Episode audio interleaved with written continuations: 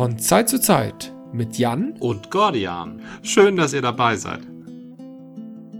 Eben hatte ich ein saures Bier und entweder ist das Bier so sauer gedacht, dann mag ich es nicht. Oder es war ein schlechtes Bier, das hatte ich halt tatsächlich sehr lange nicht. Aber bei so handgecrafteten Zeug kann das natürlich mal passieren. Ja, das ist, äh, wird, das wird mit der Hand gemacht und mit der Seele und manchmal äh, liegt ein Schatten auf der Seele und dann liegt auch ein Schatten auf dem Bier. Also ich drücke dir, wie gedacht, die Daumen, weil ich finde allein den Namen des Bieres, der ist so wunderschön, der verdient, dass das Bier auch ein schönes Bier ist. Moment, das, der Name, das heißt Seehafen 15. Was ist denn das für ein toller ich, Name? Ja, ich finde, das äh, Seehafen 15 in Verbindung mit Hamburger Bier. Das ist ja in Kervida. Das heißt, es ist ein Bier aus Hamburg. Ja. Und wenn der ha Hamburger Hafen eins nicht ist, was der Hamburger ja nicht gerne hört, dann ist Ach, es ein ja. Seehafen. der Hamburger Hafen ist nämlich, wir sind ja unter uns hier, der Hamburger ein Hafen ist ungefähr so ein Binnenhafen, genau, so wie in Ludwigshafen oder in Köln oder so. Nee, stimmt der, aber nicht. Der, der Hamburger Hafen ist natürlich insofern kein Binnenhafen, weil er ja Zugang zum offenen Meer hat und für die Hochseeschiffe erreichbar ist. Deswegen mhm. ist Binnenhafen. Es gibt einen Hamburger Binnenhafen, der ist jenseits der Elbbrücken und der andere heißt, äh, heißt er vielleicht sogar Seehafen? Das weiß ich nicht. Auf jeden Fall ist er ja für hochseetaugliche Schiffe erreichbar. Was in Ludwigshafen, glaube ich, nicht der Fall ist, oder? Das hochseetaugliche Schiffe ist keine gängige Definition. Auch ein U-Boot mit seinen 60 Metern ist hochseetauglich ah, und kann, uh, kann trotzdem ohne Probleme nach Köln fahren. Uh, Aber ich was? höre gerade, ich höre gerade dein Bier. Es war nicht schlecht. Es, es gehört so. Es ist wirklich. es gehört so. Es ist äh, im Sommer könnte ich mir das vorstellen, vielleicht noch mit ähm, mit dem Saft ähm, versetzt oder sowas. oh je, oh je. Es ist wirklich so sauer wie eine Zitrone. Also eigentlich mag ich die Säure, aber im Moment kann ich das nicht. Vielleicht könnte ich das im Sommer eher, aber es ist.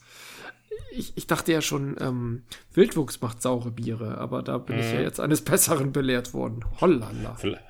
Vielleicht, haben sich die Kervida-Leute einfach mal gedacht, das können wir auch, aber besser. Aber härter. aber härter, ja. Genau. Ob das besser ist, weiß ich nicht. Für ähm, dich offensichtlich nicht. Nee. Und ich dachte immer, ich, ich habe damit so prahlt, ich könnte mit sauren Bieren cool umgehen. Nur mit den Rauchbieren hatten dich ja meine Probleme, mit dem Altkanzler, falls du dich erinnerst. Ja, war gemein, ja. Oh ja, ja, ja. Aber das ist jetzt wirklich auch, wenn wir mal wieder Tastings machen und ich will den Leuten noch einen fiesen, so einen Rauschmeißer geben. ja. Dann schmeißt du ihnen einen Seehafen 15 hinterher. Genau, hier, nehmt das und geht. genau. Puh. Also ich, ich muss das jetzt schon wieder wegkippen. Das ist, das macht mich so ein bisschen traurig. Ich glaube, das war auch nicht das Billigbier von Care wieder. Ja. Ich komme mir so ein bisschen vor wie in der alten Fisherman-Werbung. Fisherman's Friends. Ich, es ich bin zu schwach. zu schwach. Ja. Hm. Mich treibt schon seit einiger Zeit die Frage um, warum reden wir, also wir beide auch natürlich, aber warum ja. reden wir, wir Menschen eigentlich immer so viel über die Geschichte? Ah, gut, das ist eine extrem interessante Frage. Ne? Das ist ähm, eine wesentliche Seinsfrage. Also ich glaube, es ist der Drang, dass das ganze Leid, der ganze Verzicht, all der Verlust, all der Schmerz und die Disziplin, die man aufgebracht hat, erzwungenermaßen, oder manche reden sich auch ein freiwillig, dass das irgendwie von Bedeutung gewesen sein muss. Na, wenn wir nämlich die Geschichte, wenn wir sagen, was Geschichte war, das war, ist egal, was war, ist egal, dann sind viele der Leistungen oder eigentlich alle Leistungen, die wir und Leute, mit denen wir uns identifizieren, die schon nicht mehr leben, ähm, durchlitten haben, eigentlich umsonst durchlitten. Das, damit wird das Leid negiert und ähm, deshalb muss es was wert gewesen sein und deshalb beziehen wir uns gerne auf die Geschichte. Damit machen wir uns auch ein bisschen selber größer. Also es gibt noch zwei, drei Effekte. Ne? Wir wollen auf den Schultern von Riesen stehen und selber wie Riesen sein. Aber äh, der Hauptaspekt ist, glaube ich, dieses, das muss doch alles von Bedeutung gewesen sein.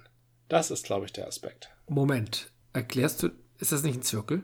Sagst du nicht, das muss doch von Bedeutung gewesen sein, deswegen erklären wir es, wie es jetzt, als wäre es von Bedeutung und deswegen reden wir davon, damit es Bedeutung hat? Ähm, wir wollen uns einreden, also wir wollen uns nicht eingestehen, dass es bedeutungslos gewesen ist. Ja. Deshalb reden wir so viel davon. Das meinte ich. Es stimmt, von den Dingen, von denen man viel redet, die sind ja gerne bedeutungsloser, als man hofft, ja. Ich meine, es gibt, ja. Es gibt schöne Geschichten, also schöne Geschichte. Es gibt spannende Geschichte.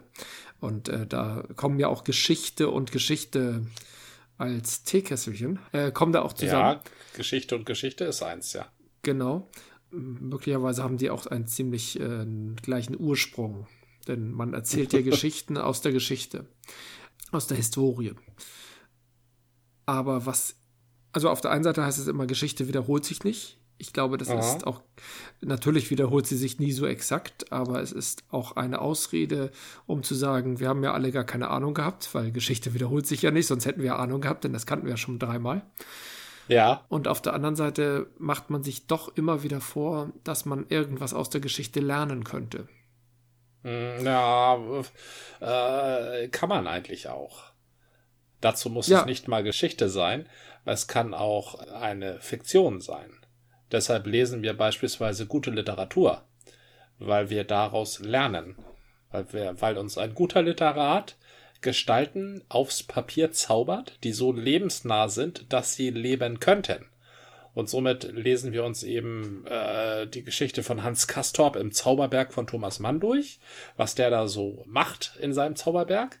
Mhm. Und mhm. dann sehen wir, ah, wenn wir uns so und so in dieser und jener Situation verhalten würden, dann würde wahrscheinlich genau dasselbe passieren, wie da mit Hans Kastorp passiert ist. Jetzt mal auf ganz billig.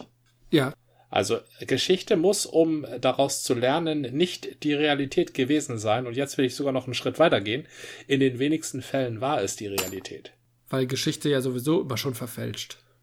Richtig. Also, Histo sag, sagen wir mal Historie, sonst kommen wir noch durcheinander. Ja ja, notwendigerweise verfälscht ist. Und ähm, sehen wir gerade heute, also das sehen wir heute, sehen wir in den, den letzten 50, 60 Jahren der Geschichtsrezeption wurde ja die Sozialgeschichte immer wichtiger. Also vorher, die Sozialgeschichte hat erklärt, in den 60er, 70er fing das an, oh, Geschichte, das ist ja nur die Geschichte der alten, mächtigen Männer. Tatsächlich mhm. ist aber Geschichte die Geschichte des einfachen Volkes, also die Sozialgeschichte. Und das wollen ja. wir jetzt mal betrachten. Und aus der Sozialgeschichte erwuchs dann die äh, feministische Geschichtsbetrachtung, die ideologische Geschichtsbetrachtung, also all diese Geschichte der Marginalisierten, all das äh, erwuchs daraus äh, widerspricht aber total dem, was vorher die vorherigen 2000 Jahre Geschichte war und was die Leute, die angefangen haben, aus der Geschichte zu lernen, im Europa war das Mitte des 19. Jahrhunderts, ähm, was die so aus der Geschichte gelernt haben. Die würden nämlich nicht dieselben Erkenntnisse aus der Geschichte ziehen, wenn sie die Geschichtsbetrachtungsmethoden der Neuzeit hätten. Dann würden sie vielleicht ganz völlig andere Erkenntnisse aus der Geschichte ziehen und äh, nicht ähm, den Ersten Weltkrieg beginnen, beispielsweise. Ja, aber die Zeit des Ersten Weltkriegs war ja auch noch die Zeit der abgehobenen Adeligen, der Herrscherhäuser, ähm, die halt Geschichte für sich haben machen lassen oder auch selber gemacht haben. Damals mhm. gab es ja genau diese Trennung und als die Trennung durch die Demokratien dann aufgelöst worden ist oder durch neue Trennung ersetzt worden ist, die sich aber nicht mehr so einfach an Klassen, nee, wie heißt es nochmal, erste, zweite, dritte, war das Klassen? Klassengesellschaft, ja, ne? Das waren die Stände, was du meinst, ne? Stände, ja, die natürlich. erster Stand, zweiter Stand. Danke. Das war der Begriff, der mir nicht ja. einfiel. Genau, eine Ständegesellschaft gab es halt nicht mehr. Es wurde dann zwar irgendwie durch eine Art von Klassen ersetzt und später durch soziokulturelle Verflechtungen, wo halt auch immer noch eine Oberschicht vorhanden ist, die sich viel leichter auf die Macht äh, berufen kann oder von der Macht profitieren kann. Aber rein theoretisch kann ja jetzt jeder Kanzler werden. Oder was auch immer, was man werden, werden will. Ja, also es kann tatsächlich nicht jeder Kanzler werden. es gibt ja immer noch sowas, also das Internet versucht ja alles Mögliche dagegen zu unternehmen, aber es gibt ja immer noch sowas wie Gatekeeping. Ja. So. Und dem widerspricht es, dass jeder Kanzler werden kann. Nur rein theoretisch. Also die, ähm, diejenigen, die es halt aus welchem Grund auch immer werden wollen, können halt durch diese Tore treten. Und mhm. wenn sie durchgelassen werden, dann ist es ihnen auch möglich. Da müssen wir natürlich gewisse Qualifizierungen erfüllen, aber das müssen sie ja sowieso. Also mal angenommen, das Volk achtet auf irgendwelche Qualifizierungen. ja, da, da kommt es wirklich drauf an, ob überhaupt auf irgendeine Qualifizierung geachtet wird, ja. Ja. Also du, du willst dem widersprechen, dass wir aus der Geschichte lernen. Du fragst dich ganz neutral, warum eigentlich? Warum, warum machen wir das? Mhm. Also könnten wir aus der Geschichte wirklich lernen? Ja. Ich habe das Gefühl, dass Deutschland erstmal nicht aus der Geschichte gelernt hat, aber dann die, also wenn wir uns in den 40ern bewegen, da war eher die große Verdrängung angesagt und das nicht wissen wollen. Und dann gab es halt die nächste Generation, die genau äh, darin rumbohrte und die wollte halt aus der Geschichte lernen. Ja. Doch, es gibt da Ansätze. Wie gut sie das gemacht hat, äh, möchte ich nicht beurteilen, aber es ist halt viel, viel aufgedeckt worden. Es wurde viel bewegt. Und deswegen kann man schon sagen, es wurde aus der Geschichte gelernt. Aber wie lange hält das an? Das ist ja noch die persönliche Geschichte, die äh, eigenen Eltern, vielleicht Großeltern, denen man noch vorwerfen konnte, sie waren Nazis, sie waren Mörder, sie haben das System zugelassen, wie auch immer. Das ist ja noch was ganz Praktisches, außerdem gekoppelt an ein unglaublich extremes Verbrechen. Also, wenn du, ich sag mal, normale geschichtliche, normale Zeitläufe, wie es doch so schön heißt, ja. die anschaust, dann sind das ja nicht solche extremen Auswüchse, sondern sind halt, ja, ich sag mal, harmlose Kriege und ein Rangeln von irgendwelchen Mächten und dann ist eine neue Situation. Ja, das verstehe ich jetzt nicht ganz.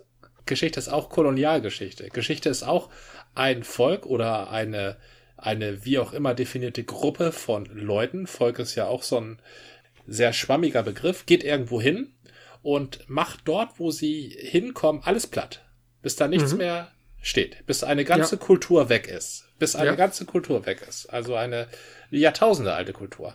Und dann siedeln sie sich da an und leben da. Ja. Das ist ein äh, nicht ein kleines Gerangel. Das ist eine. Nee, du hast recht, das eine, ist auch Völkermord. Eine große Tat. De ja. Definitiv. Also es ist, und das damit meine ich nicht nur, aber auch das, was in den USA passiert ist, bevor es die USA wurden mhm. ne? mit den Indianern, mit den dort Eingeborenen, mit den Völkern, mit den. Wir haben ja auch nur noch Ruinen von Erzählungen von denen, aber die haben da ein, in, auf einem Kontinent gelebt für ja, mehrere tausend Jahre. Ja. So. Und das ist nur eine Sache, von der wir wissen, weil sie halt in der Zeit der Aufzeichnungen geschehen ist. Na, es gibt auch noch, äh, was, was wäre das Beispiel Karthago? Karthago selbst ist ja auch schon eine Kolonie der Phönizier, wenn ich mich recht entsinne, hat aber dann viele hundert Jahre irgendwo, oder ja, viele hundert Jahre kommt, glaube ich, hin, war dann ja. aber von den, von den Römern nicht mehr äh, geliebt oder war der böse Feind und die haben sie doch äh, laut den Aufzeichnungen auch völlig platt gemacht, oder? Richtig, ja. Ich weiß aber immer nicht, wenn, wenn in den alten Aufzeichnungen steht, wurde, äh, da steht nicht platt gemacht, aber sowas wie geschliffen oder ja, dem Erdboden ja. gleich gemacht. Abgetragen. Ja, wird dann erstens alles kaputt gemacht und dann baut man was sein eigenes Ding wieder auf, voll umständlich. Und werden da alle getötet oder nur die o Oberschicht und dann der Rest fügt sich schon. Also das ist auch die Geschichtsbetrachtung war ja früher sehr herrscherzentriert. Und wenn dann alle mhm. getötet wurden, dann waren das irgendwie die zwölf wichtigen Leute da. Keine Ahnung, oder hundert. Mhm. Aber das normale Volk äh, wurde vielleicht nicht getötet, wenn es nicht zufällig Soldat war. Oder, oder im Weg. Also natürlich gab es immer, jetzt zynisch betrachtet, gab es immer Opfer, was weiß ich, ganz normale Bauern, die halt einfach da ihren Acker hatten, wo jetzt plötzlich gesagt wurde, hier ist unser Schlachtfeld. Ja. Und dann waren die halt da, wenn sie sich nicht in Sicherheit gebracht hatten, richtig, waren sie halt im Weg und sind natürlich gestorben. Also wurden getötet. Ja, genau. Das ist unser Schlachtfeld, ja. Genau. Also das würde heute zynisch als Kollateralschaden bezeichnet werden, denn das Ziel war ja nicht, diesen Bauern zu töten. Oh, das kommt ganz drauf an. Klar, wenn das Ziel eines Krieges ist, wir brauchen ähm, mehr Platz für unser Volk und deswegen greifen wir mal die Nachbarn an und töten auch die Bevölkerung, weil unser Volk soll da ja jetzt Bauern werden, dann ist es natürlich das Ziel. Oder aber auch, das, also das, der, der Adel, also das, das Adelssystem hat eine ziemliche, hat, hat Kultur da reingebracht, in dieses, ich bringe alle Leute um. Eigentlich ja. wurden alle Leute umgebracht, damit die Macht, die dein Volk, deine Stadt oder was auch immer darstellt, nicht mehr erstehen kann. Denn ja. wenn ich die zwölf Köpfe da abschlage, aber trotzdem gibt es da immer noch Bauern, die Korn aus der Erde ziehen und dadurch kannst du Handel treiben und dadurch kannst du dir wieder Waffen kaufen und vielleicht sogar Söldner, dann bist du ja übermorgen wieder da oder nach drei, vier Ernten. Also töte ich den Bauern natürlich mit. Ne? Ja. Das Adelssystem hat dazu geführt, dass ich den Chef umbringe und mich dann an seine Stelle setze und dann ist sein Bauer mein Bauer. Genau. So. Dann muss ich die Bauern nicht mehr töten. Ne? Super zivilisiert eigentlich. Das ist eine super zivilisierte Angelegenheit, ja. ja das ja. ist das, das Feudalsystem. Mir gehören Menschen. Ja. Wenn ich natürlich lauter Menschen habe, die darauf bestehen, frei zu sein und ich will, dass mir das Land da gehört und dass jemand für mich arbeitet, dann muss ich die natürlich umbringen. So. Wenn die diesen komischen Freiheitsbegriff haben. Aber was ich sagen wollte, Krieg hat viele Gesichter. Krieg ist nicht dieses lustige, zwei Heere treffen sich und dann prügeln sie aufeinander ein, bis einer sagt, ja, jetzt ist auch mal gut. Na, Krieg ist schon, das lehrt uns, lehrt uns die Bibel nicht, aber das steht ja so in der Bibel. Da haben wir ja ein Volk, das bricht mhm. aus Ägypten auf und dann prügelt es sich durch den gesamten Nahen Osten, 40 Jahre lang. Und ja. aber pflügt da aber auch alles unter, was da rumläuft. Na, und diese ganzen Völker, die in der Bibel beschrieben werden, die von den, von, von den jüdischen durch die Gegenziehern besiegt wurden, die gibt's ja auch alle nicht mehr. Weil die nämlich damals äh, vernichtet wurden. Das mögen jetzt keine Völker gewesen sein, das mögen zum Teil große Familien gewesen sein oder was auch immer. Ja. Entscheidend ist aber, dass das Prinzip so beschrieben wird. Restlos vernichtet. Die Frauen vielleicht noch geklaut, aber der Rest äh, restlos vernichtet. Eigentlich waren die doch 40 Jahre lang in der Wüste. Danach haben sie dann erst zugeschlagen. Richtig, erst sind sie 40 Jahre in der Wüste im Kreis gelaufen und dann sind sie da angekommen, wo sie hin durften, also ihr versprochenes Land, und dann haben sie zugeschlagen, ja. Genau, und da ist ja auch wieder das Drama. Da haben sie ja eine super Propaganda gehabt, indem sie halt einen Gott hatten, der sagt, oder einen Propheten hatten, der sagte, euer Gott hat gesagt, das hier ist alles euers. Und wenn mhm. das, wenn das ein Gott sagt, dann kannst, äh, stellst das ja nicht mehr in Frage, sondern alle, die da leben, sind ja Illegale. Richtig, ja. Was machen die da eigentlich? Das ist doch unser Land von Gott gegeben. Ja, und genau. das Tolle ist, dass die USA diese Begrifflichkeiten wieder aufgenommen haben. Gott so kannte. Ja, die haben eine enge Verbindung zu der alttestamentarischen Geschichtsauffassung, ja. weil sie ja auch von sehr alttestamentarisch Gläubigen, äh, ich will nicht sagen gegründet wurden, aber die Pilgerväter, die waren schon so der Auffassung, dass es sowas gäbe, dass Gott einem mhm. ein Land verspricht ne, und ja. einen dann dahin führt. Und das nehmen sie ja auch noch ernst. Also haben sie halt auch den protestantischen Glauben in etwas verwandelt, was, äh, ich sag mal, katholischer ist als der Katholizismus. Da kommen wir schon zu einem ganz äh, interessanten, wenn nicht sogar neuralgischen Punkt deiner Fragestellung aus der Geschichte lernen. Denn was die Geschichte ist, das wird uns ja ähm, referiert durch Leute, die die Geschichte durch ihre eigene Brille betrachten. Mhm. Also so ein, so ein Radikal-Amerikaner, der kommt bei Geschichte äh, Amerikas auf ganz andere Ergebnisse als, sagen wir mal, ein äh, Geschichtswissenschaftler, der den Nations entstammt. Ja, Na? ja. Dessen Urgroßvater am Wounded Knee von General Custer niedergeritten wurde.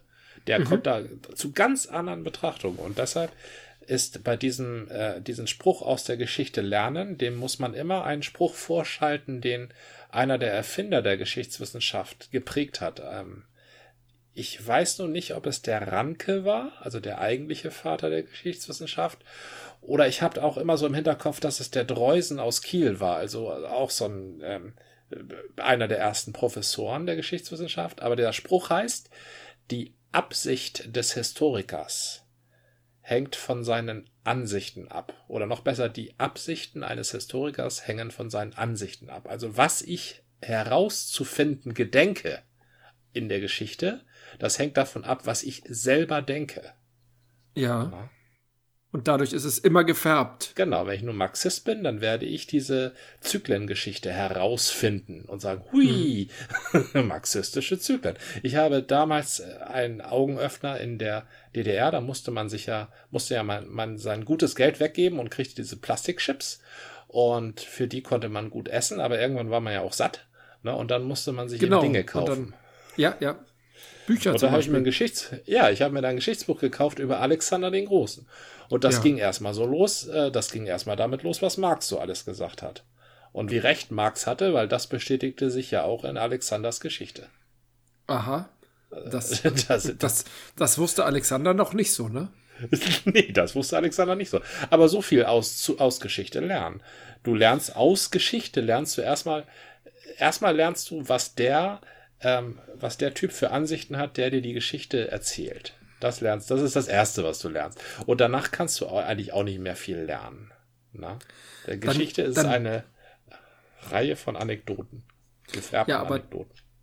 Genau, gefärbte Anekdoten. Und damit ist Geschichte eigentlich, besteht aus Geschichten wiederum, die zwar einen mhm. historischen Zusammenhang, naja, nicht nur suggerieren, sondern als Grundlage haben, aber die Essenz, vielleicht auch sowas wie, ich sag mal, die Moral oder die Intention, die damit verbunden ist, die Strukturen, die darin verborgen zu sein scheinen und all das ist nur noch oder zum großen Teil Interpretation oder Ausprägung des Geschichtenerzählers. Richtig. Und es wird zur Interpretation des Rezipienten. Mhm. Weil der fischt sich natürlich auch nur das raus, was er gebrauchen kann.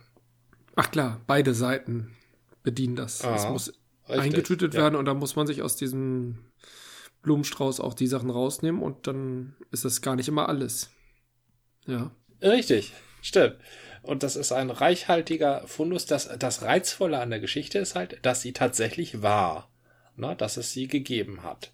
Und das macht dann immer so den Eindruck einer, eines Naturgesetzes oder einer naturwissenschaftlichen, sowas, so eine Wahrheit, wie sie die Naturwissenschaften kennen aber es ist alles nur ein Gedankengebäude. Es hat einen wissenschaftlichen Anstrich. Das ist so, so ein bisschen wie Wirtschaftswissenschaften, die uns in den Krisen immer nicht weitergeholfen haben, weil sie aus irgendeinem Grund die Krise nicht haben vorhersehen können. Ja, richtig. Oder die Sozialwissenschaften jetzt gerade im Moment. Ja. Denn ob jemand eine Maske aufsetzt oder unbedingt Oma besuchen muss, auch wenn er weiß, äh, ich bin in einem Hochrisikogebiet, na, das ist eine sozialwissenschaftlich zu lösende Frage.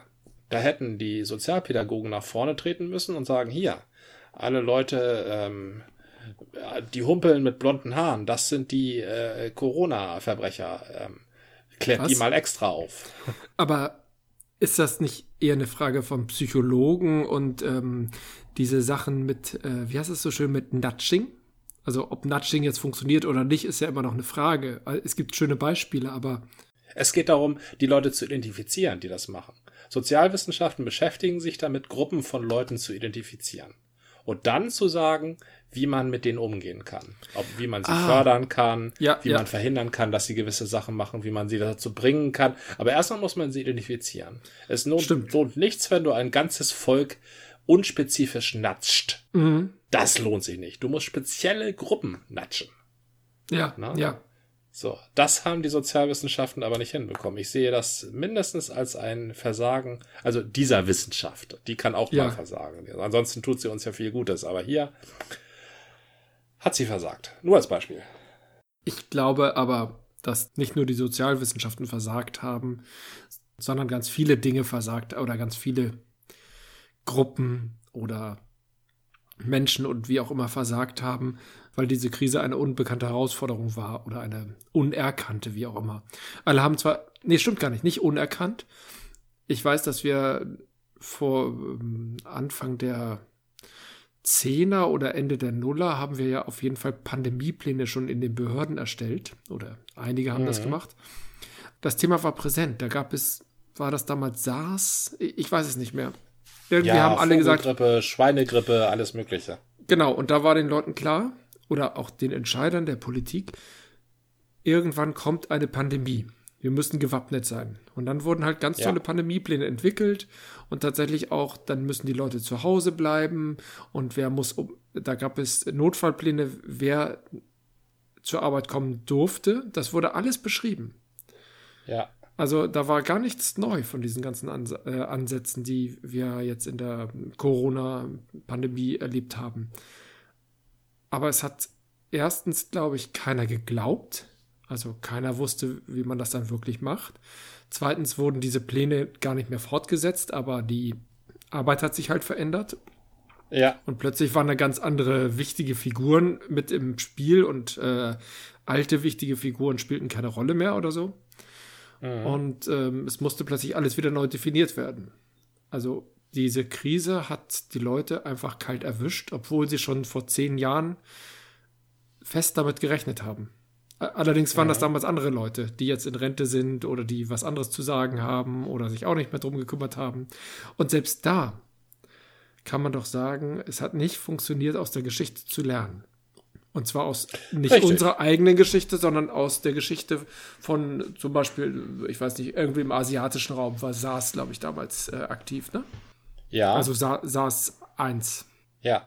Und es hat nichts bewirkt. Während die Asiaten, also die Asiaten, also der Asiate an sich. mehrere ostasiatische Länder sind sehr souverän mit dem Thema und äh, umgegangen und haben schnell darauf reagiert.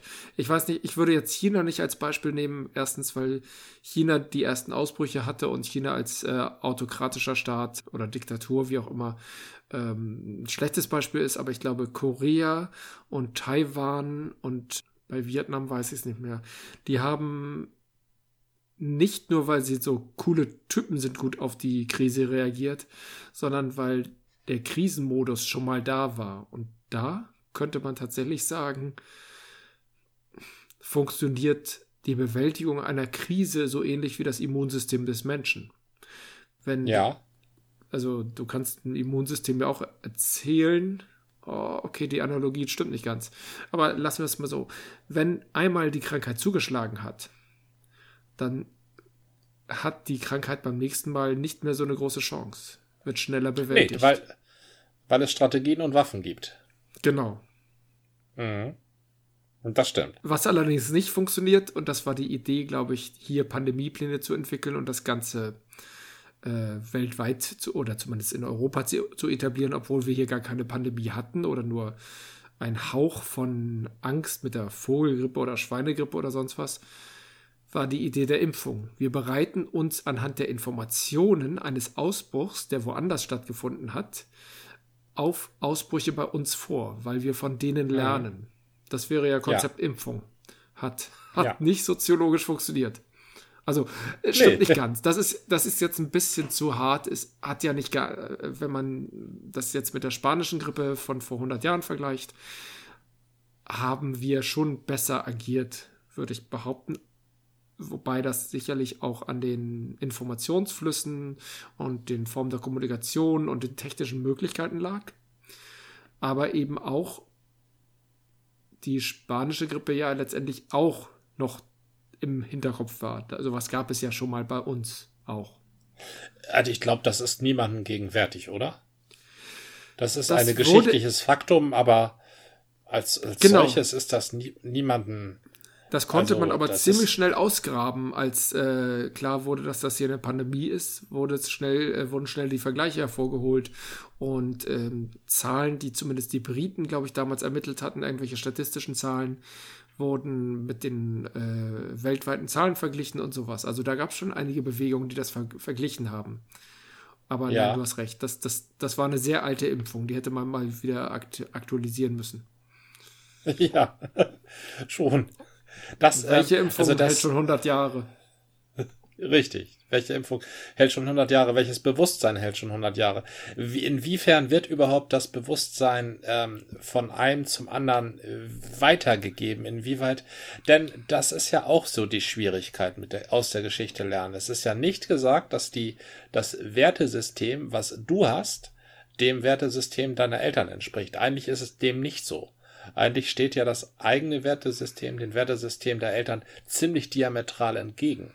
Deren hm, Wertesystem. Das würde ich nicht mehr so sagen, aber es ist auf jeden Fall unterschiedlich. Diametral entgegen würde ich nicht mehr ganz sagen, aber äh, okay, Nein. ich habe dich unterbrochen, Entschuldigung.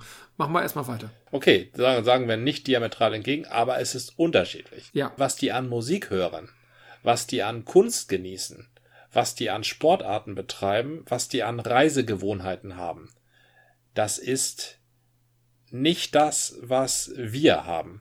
Also das ist das auch was völlig anderes. Das ist nicht nur was leicht anderes, also das ist nicht so, dass die die Stones hören und wir die Beatles. Nein, die hören Helene Fischer und wir hören richtige Musik. So sieht's ja mal aus. So, die allerdings Ähm, haben auch ein- Stopp, stopp. Einspruch. Ja, du hörst Helene Fischer.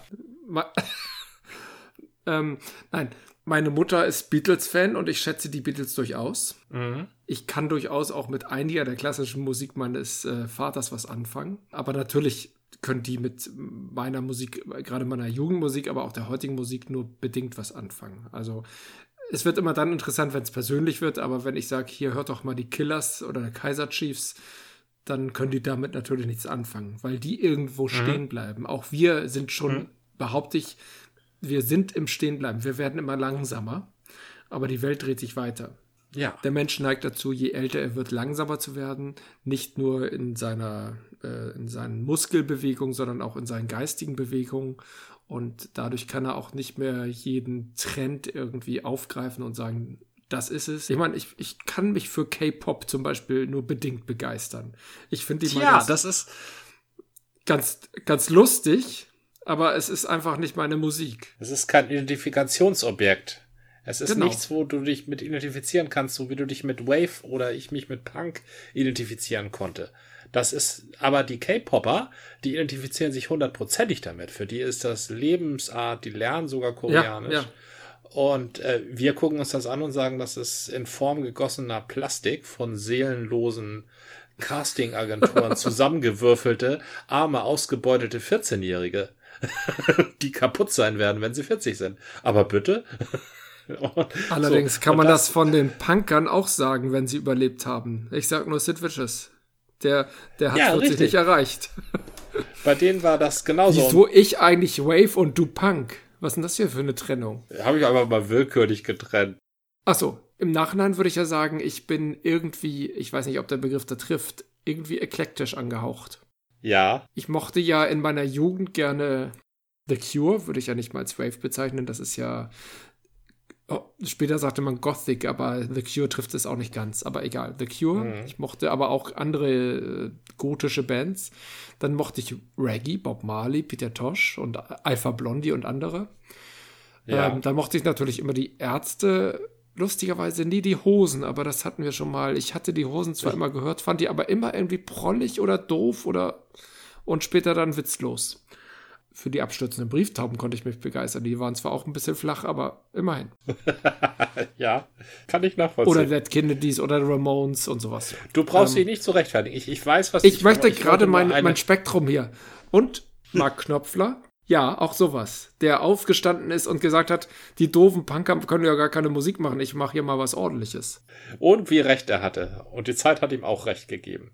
Ja, naja, wieso Punk gibt's doch auch noch? Punk gibt's auch noch, ja, aber ja, richtig. Gibt's Punk noch? Das ist die Frage. Ist Punk nicht eher situativ? Äh, Im Moment. Ja, Ne? Ohne Punk, Punk, Punk, kann es immer geben, ist vielleicht der richtige Begriff. Ja, richtig, genau. Punk, Punk, kann immer sein, aber ist nicht einfach da, sondern Punk hat keine Geschichte, weil er keine Zukunft hat. Das ist ja der Sinn von No Future. Wir basieren Ja. nicht auf dem, was vorher war, und wir glauben auch nicht, dass etwas von dem, was wir machen, später von Bedeutung sein wird. Das ist No Future. Punk ist im Moment, ne? Aber, und da sind sie so wahr. oh ja, im Moment sind sie wahr, ja. Nein, nicht, ja, im Moment, aber im Moment in beiderlei Sinne. Im Moment, äh, sozusagen allgemein im Moment gesehen, sind sie wahr, aber auch im aktuellen Moment zeigen sie uns, wie, wie sinnlos es ist, sich auf die Vergangenheit zu berufen, wenn sowieso immer alles umfällt. Und ähm, die, die Zukunft haben wir doch, äh, ist ja so ein, bis auf ein paar Aufrechte, die Freitag demonstrieren gehen, ist doch die Zukunft schon eingetütet und abgehakt. Keiner glaubt mehr an die Zukunft. Äh, ja, das würde ich nicht so ganz sagen. Also äh, es ist ja eher, dieses No Future ist eher ein hab, hoffe nicht auf die Zukunft oder Ja. blick nicht in die Zukunft, äh, hoffe nicht äh, au- auf ein höheres Wesen, das dich befreit. Ähm, na, sei, sei im Jetzt und sei hundertprozentig im Jetzt. Also das eher. Ne? Klar äh, läuft es auch darauf hinaus, dass ich mich um nichts kümmere, was später passiert, ja. Aber die, das, das ist einmal die Grundbotschaft. Was, äh, was wir jetzt am Wickel haben, ist nämlich, und jetzt kommt's, die Gegenthese zu aus der Geschichte lernen. Punk ist die Gegenthese aus der, zu aus der Geschichte lernen. Das ist nämlich die Mhm. Absage an alle tradierten Werte und Ja. alle überkommenen Kenntnisse. Seien sie konservativ, seien sie progressiv, seien sie dazwischen. Mhm. Die sagen, Punk sagt, das nützt alles nix, das musst du alles vergessen. Das ist äh, das Gegenteil von aus der Und- Geschichte lang. Und im Ja. Übrigen, wir müssen auch jetzt aufhören, denn Punk sagt auch, philosophiere nicht über Punk. Das sagt Punk tatsächlich auch, ja, genau. Ja, aber, aber tatsächlich ist doch, Richtig, ja. ist Punk nihilistisch oder hedonistisch? Aber abgesehen da ist, davon, dass Punk immer sagen würde, äh, was interessiert es mich? Aber Punk negiert ja nicht alles. Es ist ja trotzdem, Punk ist ja trotzdem da und sagt, Ja. ähm, Punk ist nämlich noch etwas, was es nämlich nicht nihilistisch sein kann. Punk ist konsumbejahend. stimmt. Punk, Punk will Alkohol, Punk will Drogen, Punk will Party. Das Ja. will der Nihilist ja nicht. Der Nihilist, das ist ja so ein ganz verknöcherter, blasser Typ, der vielleicht sogar auch noch trainiert und sich gesund ernährt. Aber das ist der Punk ja nicht. Der Punk ist ja äh, tatsächlich ähm, hedonistisch auch, auch, da hast du auch, da hast du auch was Wichtiges. Der Punk ist ja, der schmückt sich ja, ne? Der Mhm. malt sich ja an und der brezelt sich auf. Das ist, äh, ähm, ja, der Punk ist äh, konsumbejahend, auch was den eigenen Körper und die Ästhetik anderer Körper angeht. Was ganz komisch ist, denn eigentlich denkst du bei Punk, das sind die äh, Systemgegner, die Antikapitalisten, aber das interessiert die ja alles gar nicht. Den, den, der echte, also es gibt natürlich den politischen Punk. Mhm. Ist das ein Widerspruch? Politischer Punk? Also du kannst natürlich pol politisch sein und Punkmusik spielen, Ja, aber kannst du ein Punk sein und gleichzeitig politisch? nein, solltest du eigentlich nicht. Also nein, also nicht als richtiger Punk. Äh, Natürlich Was auch immer der richtige Punk ist. gab's und gibt's viele äh, politische Punks, die irgendwas verändern wollten, die irgendwas neu gestalten wollten, meistens auf so einer anarcho-syndikalistischen Ebene. Ne? So, Genau. Ähm, im, im, Bau, Im Bauwagen und so. Aber das waren eigentlich eher, das waren eher verkleidete Punks. Also die, das waren Leute, die die Gesellschaft ablehnten und deshalb Punk waren. Na? Ja. Und die Gesellschaft ablehnen mündete dann bei einigen, die eben das Durchhaltevermögen hatten, in, in eine neue Gesellschaft gestalten. Und das machte Ja. sie dann zu politischen Punks. Ansonsten war Punk ähm, wild und liberal genug, um jeden Politiker unter sich zu dulden, solange er Bier mitbrachte. Oh, So. okay, dann, dann möchte ich mal meine Punk-Attitüde hervorkramen. Erinnerst du dich noch an den ah, wie, Militärminister? Nee, so heißen die nicht. Verteidigungsminister Volker Rühe? Oh ja, aus Harburg. Äh, Genau, aus Harburg, meinem äh, damaligen Stadtteil, meinem damaligen Bezirk. Und die Junge Union war sich ja, äh, du bist ja auch ein großer Freund der Jungen Union, die Junge Union war sich Oh, nicht ja. zu schade, das Jungvolk mit Bier zu ködern, mit Freibier. ich glaube, das läuft sonst, sonst nur in Bayern, aber ich weiß es nicht. Und Volker Rühr zum Gespräch in eine, so eine Disco-Gastronomie einmal im Jahr war das, glaube ich, einzuladen. Äh, Ach. Ich glaube, ich habe das zwei oder dreimal mitgemacht. Ich bin halt zu einer Veranstaltung der Jungen Union gegangen Ja. mit einem guten alten Kumpel, den wir beide kennen. Ich nenne ihn jetzt trotzdem nicht bei Namen. Ich weiß nicht, ob, ob seine Karriere sonst beeinträchtigt würde. Nein, wahrscheinlich nicht. Da sind wir halt hingegangen, äh, hörten, ich weiß gar nicht, die Musik war halt vom Hornbachers oder, ja, das war schon das Hornbachers, nicht mehr Ruschinski. Ja. War völlig in Ordnung, war keine Punkmusik. Äh, es gab Freibier von der Jungen Union und irgendwo wuselte auch noch Volker Rühe darum, mit dem man sogar noch äh, sinnlose, betrunkene Diskussionen führen konnte. Also betrunken zumindest auf unserer Seite. Ja, Äh, Diskussion ist zu weitgreifend.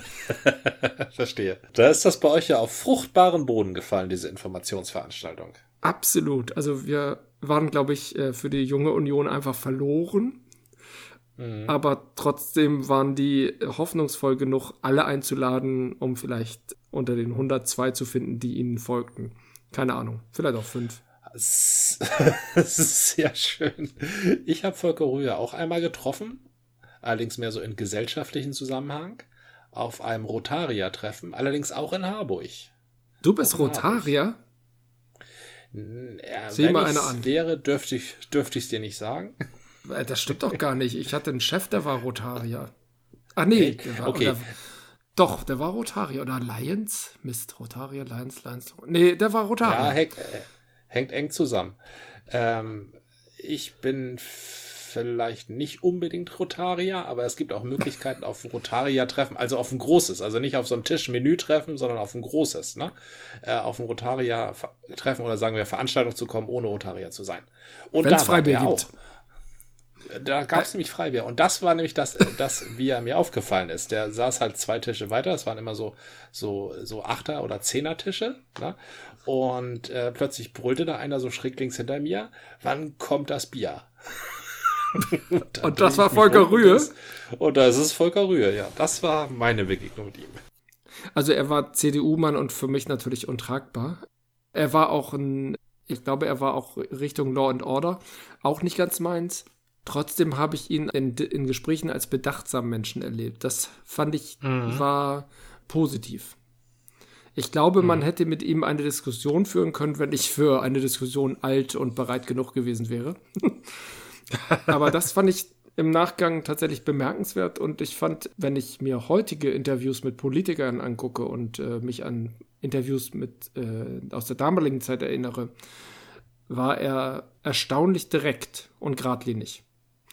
Das ja. fand ich so, man muss ja auch im Nachgang halt sagen, Leute, die man kritisiert, den kann man auch ähm, Anerkennung zollen äh, in einigen Aspekten, auch wenn wir inhaltlich sicherlich nicht zusammengekommen wären. Aber das fand ich doch durchaus bemerkenswert für einen Politiker. Und das äh, ist etwas, was ich heute tatsächlich bei Politikern äh, vieler Parteien vermisse. Ja, jede Zeit hat die Politiker, die sie verdient. Das ist nun mal so. Und der Politikertypus, den wir heute haben, der ist so totberaten und Stromlinien formt. Na, die haben ja um sich herum, haben sie ja lauter Berater, die mit ihnen so Interviewtrainings machen. Sagen sie bloß nicht rot oder sagen sie bloß nicht Schnubbeldu oder na, sagen Sie auf die Frage nach dem und dem, antworten Sie mit dieser Worthülse und auf die Frage nach das und das, antworten Sie mit dieser Worthülse und das merkt man denen an. Und da, da, das läuft, läuft. Ja, also das läuft das gut, ist, wenn es darum geht, dem. Ja, das läuft aber, führt aber dazu, dass du dem Wähler nicht dumm auffällst. Na?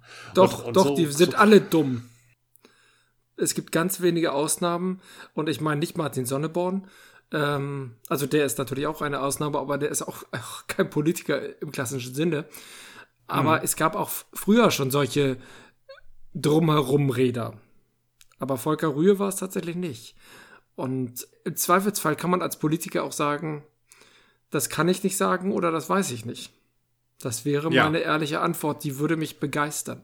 Ich glaube nicht, dass das Berater sind im Sinne von na, Marketing oder Persönlichkeitsberater, sondern das sind Juristen. Das sind sämtlichst Juristen. Nein. Sagen Sie, sagen, nicht, sagen Sie nicht dies, sagen Sie nicht das, sonst können Sie in Haftung genommen werden keine offene Flanke. Wenn Sie sich entschuldigen, entschuldigen Sie sich für etwas oder für jemand anders, bloß nicht für Ihre Missetat. Äh, Missetat sagen die nicht. Mhm.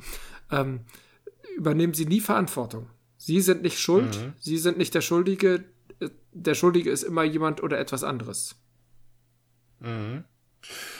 Ja, äh, hinzu kommt dieses äh, Präsentation in den äh, sozialen Medien. Werden Sie mal bloß nicht zu einem Meme.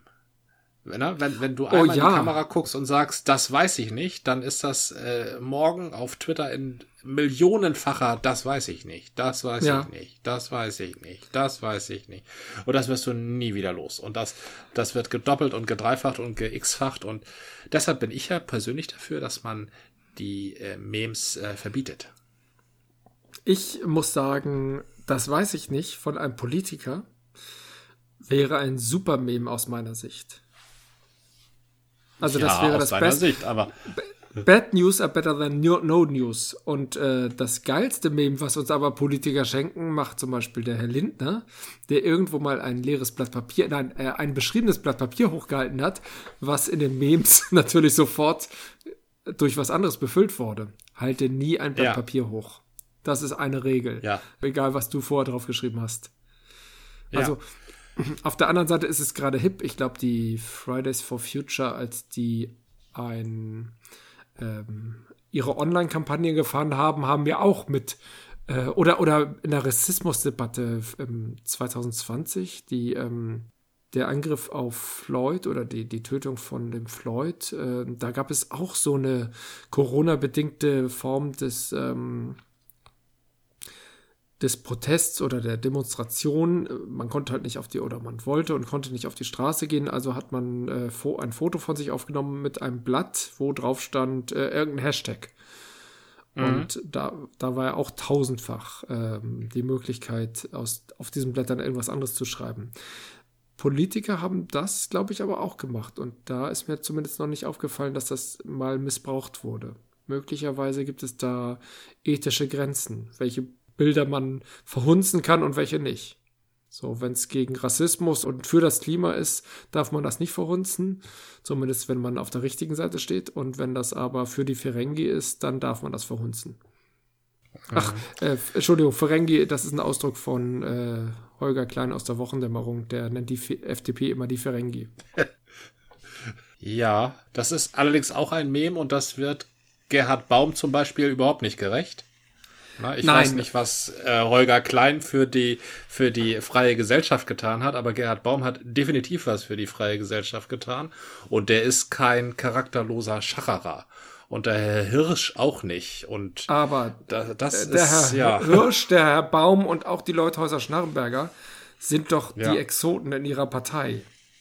Und mhm. die sind, also die ersten beiden sind auch demnächst äh, nicht mehr, äh, leben die überhaupt noch?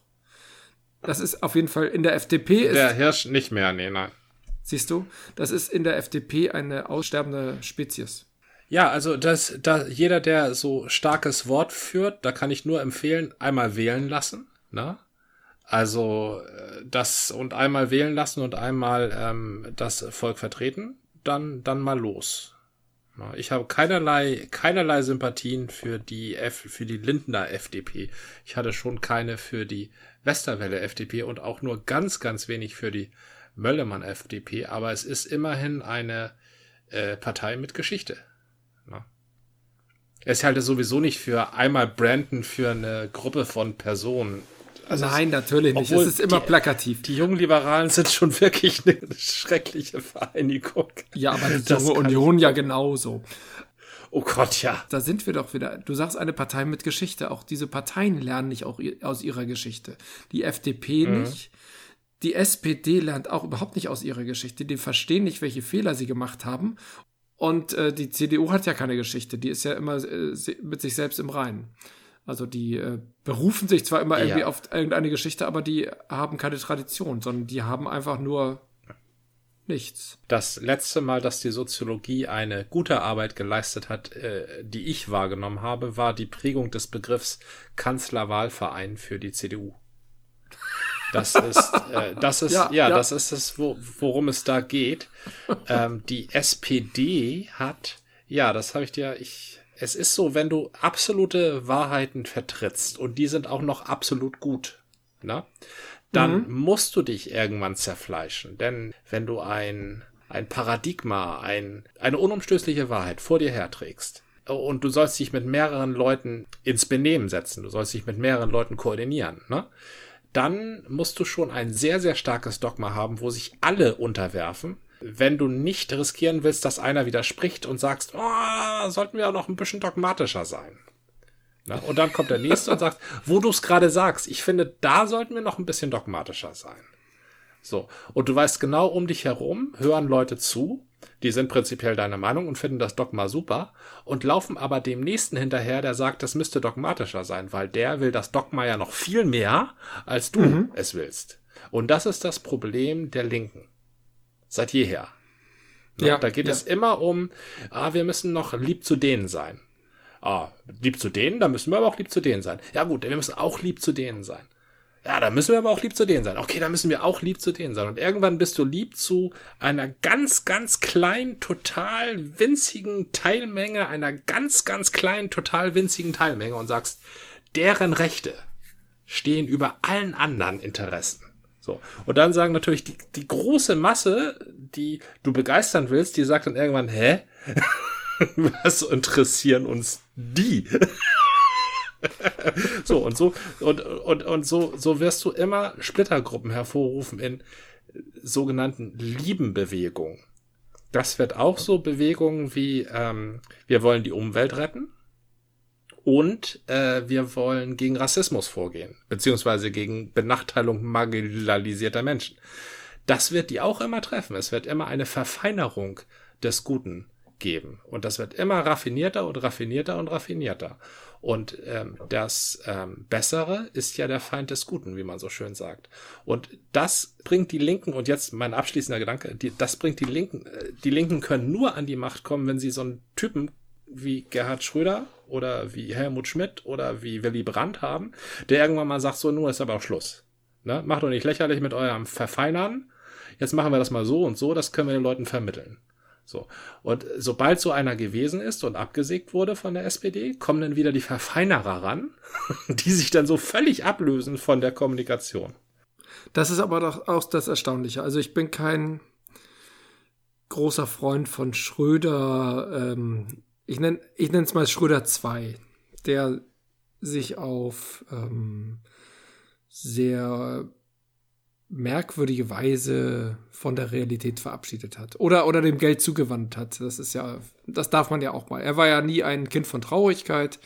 Ähm, ich entsinne mich, er war irgendwie mit irgendeinem war das Armani, irgendein Anzug und mit Zigarre hat er mal posiert. Äh, das war irgendwie, um, ja, um halt dem, mit Armani dem so und Cohiba, ja.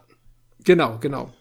Ich finde es ganz spannend, dass du Brandt, Schmidt und auch Schröder in eine Reihe packst Okay, die waren alle Kanzler. Dann müssten wir auch noch Scholz zuziehen. Der ist ja nun Kanzler. Okay, der ist jetzt Kanzler und insofern zeitgeschichtlich äh, noch nicht zu betrachten. Gucken wir nur auf die drei. Mhm. Ich finde sie alle total unterschiedlich. Aber mhm. sie haben Brandt und Schmidt wurden ja. Nee, nur Brandt wurde in der Partei abgesägt. Und Brandt war meines Wissens der große Hoffnungsträger und deswegen auch in der Partei so umstritten und angefeindet. Äh, du hast natürlich auch recht, auch Schmidt war angefeindet, weil er letztendlich der linken SPD zu rechts war und, und auch immer rechter wurde. Das war den irgendwann sehr unheimlich. Aber sie sind mitgelaufen und da hat dann tatsächlich die ähm, Opposition bzw. der Koalitionspartner ähm, entsprechend agiert. Und bei Schröder war es so, Schröder war genau. Ferengis. Die, die Genscher, das war Genscher. Genscher kann ich, äh, das war noch die alte Zeit. Ich weiß nicht, ob ich Genscher als Ferengi bezeichnen kann, aber ich glaube, der war auch nicht der Strahlemann, als der heute gern gesehen wird. Aber ich kann zu Genscher nicht viel sagen. Der war in meiner Kindheit war da immer da. Das war das, das Merkwürdige. Ich wurde geboren, mhm. na, da noch nicht ganz, aber kurz danach war Genscher da und Genscher war da und Genscher war da und Genscher und meine ganze Kindheit und Jugend war immer Genscher da. Kanzler kam mhm. und ging, wäre zu viel gesagt, also so viele Kanzler gingen dann doch nicht, weil Kohl ja auch sehr lange war. Aber Genscher war viel länger. Immer Außenminister. So seit Mitte mhm. der 70er gefühlt bis äh, Mitte der 90er, ne? Kann das sein? Richtig, ja, der hat, der, das war unser Kissinger, ja. Genau, genau. Vielleicht nicht ganz so brachial wie der Kissinger, aber letztendlich, ich glaube, Kissinger und Genscher haben sich auch gut verstanden. Nicht ohne Grund. Ja. Wobei, dass sich Politiker verstehen, das hatte ich letztens mit Mimi am Wickel. Ähm, es haben sich ja immer ganz merkwürdige Politiker verstanden. Zum Beispiel Deng Xiaoping hat sich recht gut mit Schmidt verstanden. Äh, Schmidt hat sich auch mit ähm, Mitterrand gut verstanden, obwohl die ja. Nee, stimmt gar nicht. Mitterrand hat sich mit Kohl gut verstanden, obwohl Mitterrand Richtig, ja, ja, Sozialist war. Oh, und kultiviert. das außerdem, das außerdem. Während Schmidt mit Giscard d'Estaing hat sich Schmidt gut verstanden und Giscard d'Estaing war wiederum ein Rechter. Ja. Kohl wiederum mit Gorbatschow und all sowas. Das, das gab immer ganz komische Verbindungen, die man durchaus auch teilweise als Freundschaften bezeichnen konnte, wenn ich das so verstanden habe ähm, haben Giscard d'Estaing und auch sogar Deng Xiaoping zum Beispiel Schmidt noch nach seiner Kanzlerschaft besucht hier in Hamburg. Was dafür spricht, dass die mehr verbunden hat als nur reines Kalkül. Das machst du nicht, um ja. irgendwas zu bewegen. Nein, das, das war eine, das war Überzeugung. Davon gehe ich auch ja. aus. Überzeugung und ich glaube auch, die haben eine Menge von Erfahrungen geteilt zu deiner Brandsache. Also erstmal wurde äh, Schröder, äh, das war irgendwie so eine ganz komische vorgezogene Bundestagswahl, weil seine Partei ihm nicht mehr gefolgt ist. Also als Absägen würde ich das auch schon bezeichnen. Na? Ah, ich hatte immer versucht, dass er, er fühlte sich zu mächtig und hat gesagt, wir machen das jetzt und war dann auch ja. Äh, viel aus allen Wolken, als das alles nicht klappte. Das war schon eine selbstgestellte Richtig. Falle. Genau, und nachher sagte er auch, sie glauben ja wohl nicht, dass meine Partei ihnen folgen wird. Na, und was hat die SPD gemacht? Ja klar, große Koalition, kein Problem, hier, alles super. Das, ähm, das ist schon, das war schon Absägen. Das war schon Absägen. Was sie mit Schmidt gemacht haben, das war gleich dreimal Absägen. Okay, der Koalitionspartner ist weggebrochen, aber der Koalitionspartner ist auch aus einer extrem geschwächten und gegen den äh, eigenen Kanzler äh, vorgehen der SPD weggebrochen. Und Brandt der ist so der Liebe unter den dreien, ne? Das ist so der nette Kerl, ne? Der nette Onkel. Da hast oh. du auch völlig recht, Gordian. Ja, aber den darf man auch nicht auch, unterschätzen. Man darf vor allen Dingen die Leute, die ihn umgeben haben, nicht unterschätzen. Zum Beispiel den Egon Bahr. Und der Herbert Egon Wehner. Bahr, das ist, und ja, Herbert Wehner, ja gut, der hat Brand den Rücken freigehalten, ne? Aber hm. Brand und Bahr, das, das war das Team.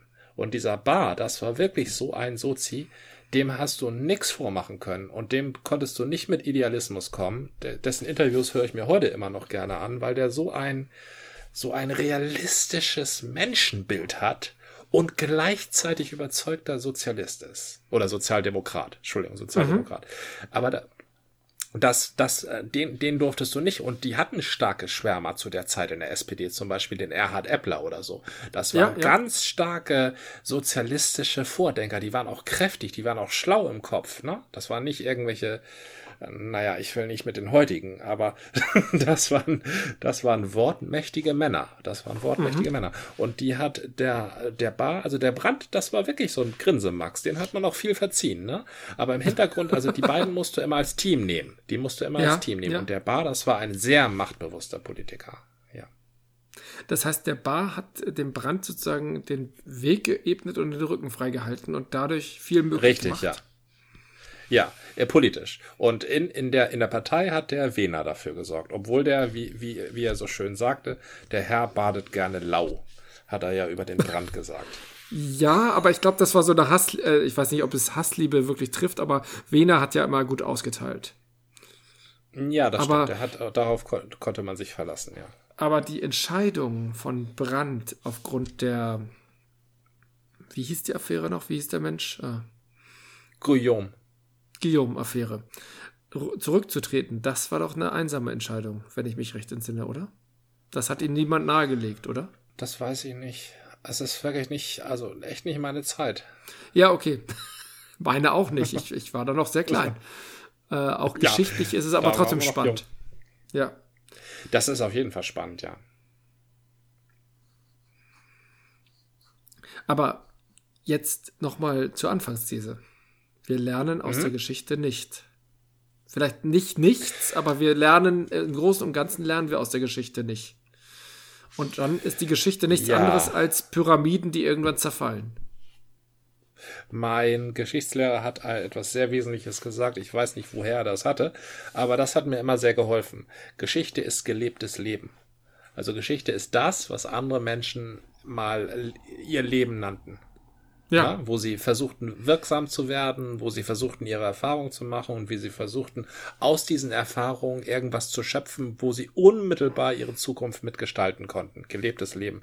Also man darf jetzt nicht, wenn man in die Geschichte guckt und sagt, dieses oder jenes Volk macht, wenn es in der oder der Situation ist, das und das, dann ist man schon auf dem falschen Dampfer, beziehungsweise dann ist man einem von diesen Geschichtsinterpretateuren aufgesessen.